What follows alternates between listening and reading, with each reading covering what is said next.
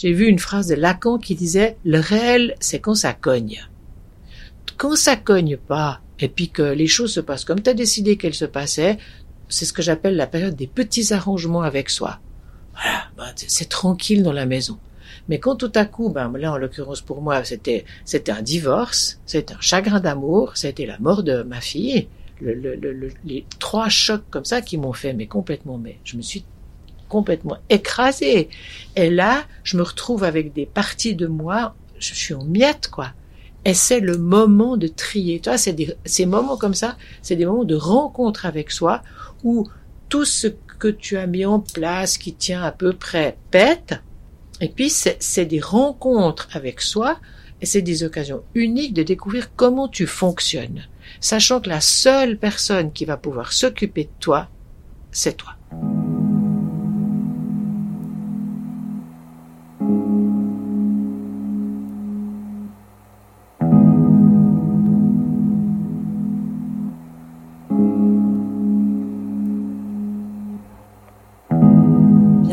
Volume d'écoute, un podcast de 24 heures et la Tribune de Genève.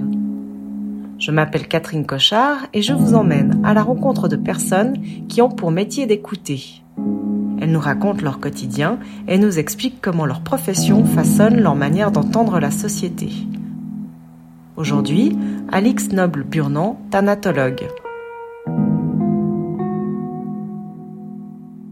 Une partie de mon métier, c'est de pouvoir être à l'écoute des gens qui vivent un deuil ou une perte. C'est proposer des outils quand ces gens-là se sentent désarmés par rapport à, leur situation de perte ou de deuil, mais ce sont pas des outils de psy. C'est-à-dire que c'est vraiment des interventions qui sont prévues euh, pour être euh, assez brèves dans le temps. Et puis, euh, je me distingue des psychothérapeutes et des thérapeutes. C'est comme si j'équipais une voie d'escalade. Euh, je pars du principe que la vie c'est une escalade de montagne. moi j'aide les gens à s'équiper ou bien de leur dire attention, là il y a un passage délicat, fais gaffe, regarde où tu mets les pieds, en gros. Tandis que le psy va intervenir quand il y a une fragilité liée à la personne elle-même, souvent dans son enfance, où il s'est passé quelque chose qui fait que par exemple ben, la personne a le vertige. Prenons ça si on regarde la métaphore de la grimpe. Si la personne a le vertige, il y a quelque chose au fond d'elle qui a eu, je sais pas quoi. Et du coup, le psy, avec des outils beaucoup plus fins que, que, moi, va aller permettre à la personne de retrouver ou en tout cas de pouvoir assurer un passage qui s'est mal passé euh, à une époque dont la personne ne garde pas ou pas forcément euh, euh, mémoire. Voilà. Constitue au travers de nos premières années un socle en termes de perte et d'attachement, de compétences et de fragilité dès qu'il y a perte, puisqu'on a tous, comme enfants, vécu euh, six ou sept ou huit pertes importantes dans notre chemin d'enfant, de la naissance à 12 ans, en gros. Et si quelque chose s'est pas bien passé, et on est beaucoup à avoir vécu ça. C'est des fragilités qui font que quand tout à coup tu as un choc plus tard, c'est ce socle-là qui va être impacté. Puis c'est ce socle-là qui va s'avérer. Euh, et là, le psy, si le, problème est, grave, par exemple quand tu as des deuils euh, pathologiques où la personne ne peut pas lâcher euh, le défunt ou euh, une étape de vie qui est terminée ne peut pas le quitter. Ça peut être euh, un chat, ou ça peut être un appartement, ou ça peut être un chagrin d'amour, ou ça peut être un décès. Hein. Ben, euh, malgré, moi je vois assez vite en proposant des choses aux gens que ils le font, mais il y a vraiment quelque chose qui passe pas. Là, il faut un psy. Parce qu'il y, y a, vraiment quelque chose dans les sous-couches, si on peut dire ça comme ça, qui est, qui est abîmé et puis qui doit pouvoir être, et là, ça va être beaucoup plus long parce que le travail est beaucoup plus fin. Moi, c'est vraiment un travail de, c'est des outils, c'est des, c'est des, c'est des, c'est du, c'est une boîte à outils, en fait. Ouais. Euh, on a des aspects qui vont prendre le lead. Euh, ben, par exemple, moi, je suis quelqu'un qui va tout de suite faire. Et en fait, si je fais tout de suite, c'est parce que j'ai hyper peur de la, la, dépression qui se, qui se cache derrière l'hyperactivité.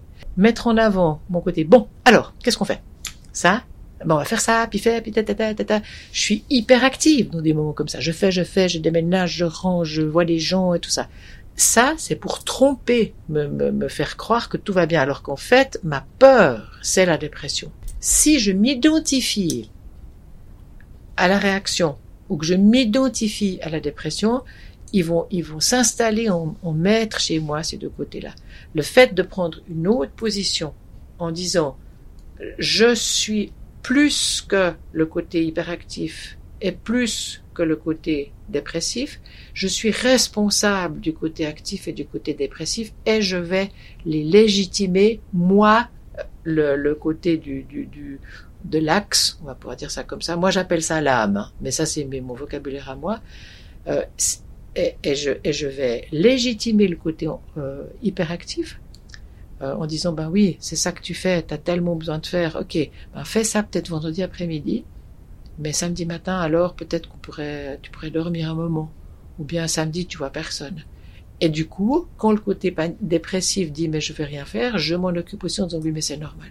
Donc ça a l'air un peu cuculapraline de, de, de parler comme ça à ces aspects-là de soi, mais en même temps, c'est la seule façon d'éviter qu'un aspect réactif prenne la place de l'aspect qui peut penser.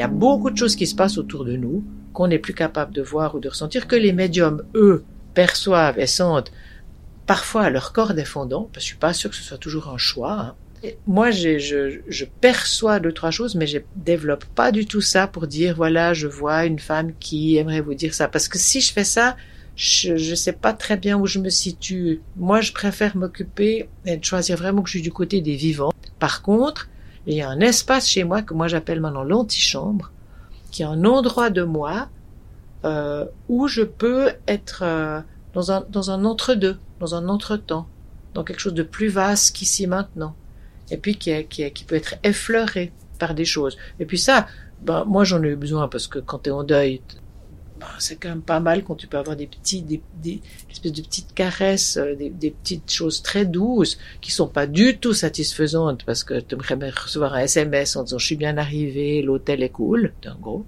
Ça nourrit pas euh, euh la relation que tu avais avant. Puis en même temps, bah, ça permet de, d'ouvrir un petit peu un espace. Ben ouais, je l'appelle l'antichambre, cet espace de, d'endroit de rencontre, de perception, de sensation extrêmement difficile à communiquer parce que le langage, c'est l'incarnation, hein. Comment tu vas raconter des choses pareilles Ils sont irracontables.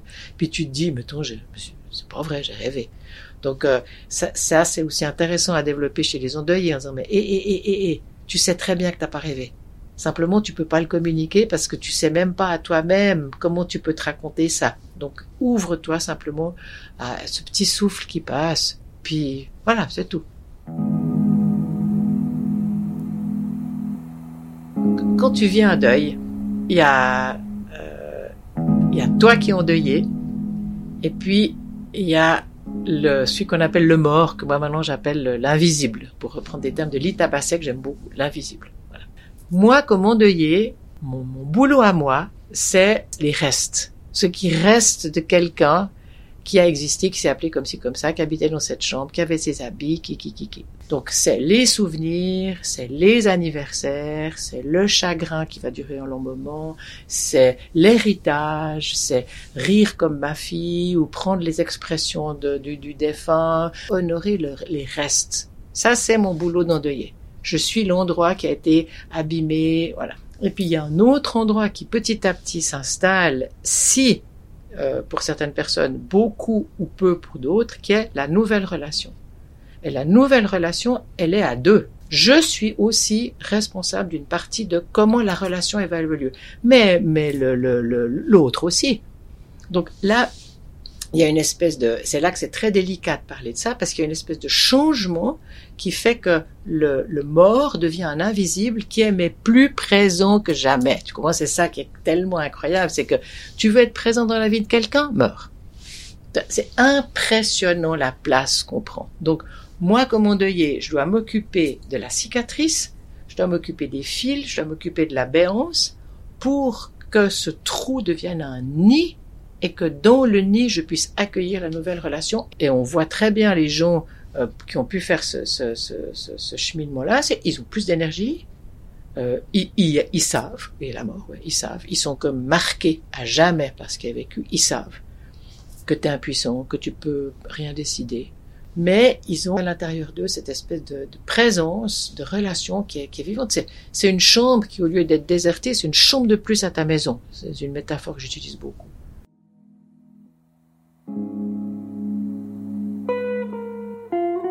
Quand tu demandes à un endeuillé euh, de quoi est-ce que tu as besoin, il est incapable de te répondre.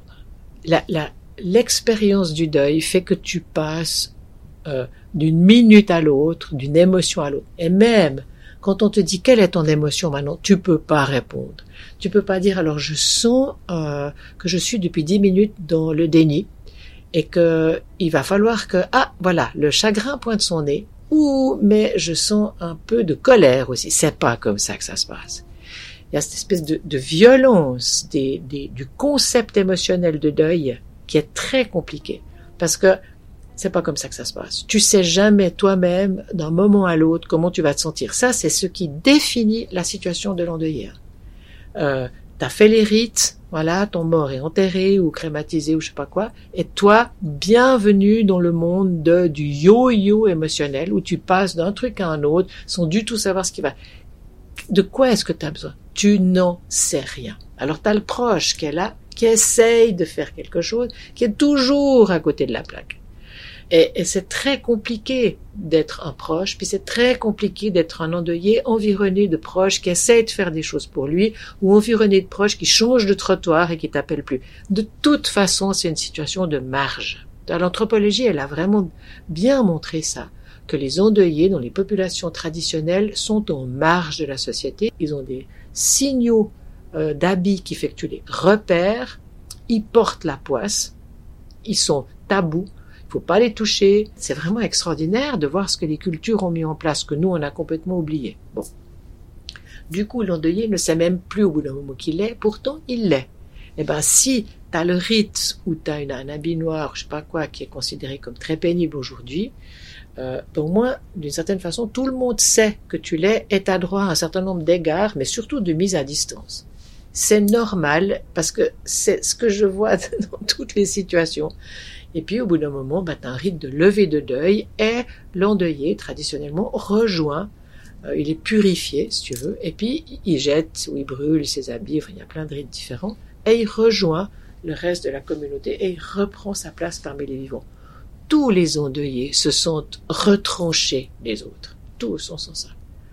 Et chaque fois que tu as un endeuillé qui arrive quelque part, tu sais, quand je vois une copine euh, des années plus tard, alors, salut, comment ça va? Tous les endeuillés se disent, je fais quoi? Je lui dis, je lui dis pas.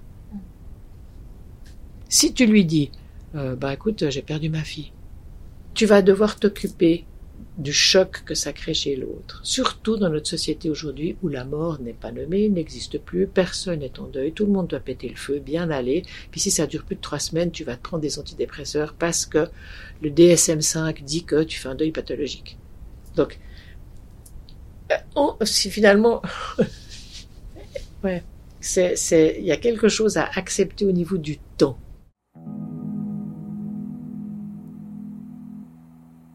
La mort, elle, elle s'explique pas. C'est pas parce que il n'y a pas de coupable. C'est comme ça. Mais jusqu'à ce qu'on arrive à dire c'est comme ça, c'est peut-être un sacré boulot pour pouvoir arriver à dire ça. Oui, mais alors si c'est comme ça, alors n'importe qui peut y passer Oui. Mais euh, n'importe quand, oui. Mais c'est pas juste. C'est pas juste de mourir avant ses parents. Euh, pourquoi? Parce que la mort est censée être juste. Il y a un âge juste pour mourir? Oui, pas quand on vient de prendre sa retraite et qu'on peut enfin commencer à vivre les deux. Pas quand les enfants partent avant les parents. Pas quand le voisin, lui, n'est pas mort. Pas quand on venait de s'acheter notre nouvelle maison. Pas quand... C'est pathétique, c'est dérisoire, puis c'est tellement humain.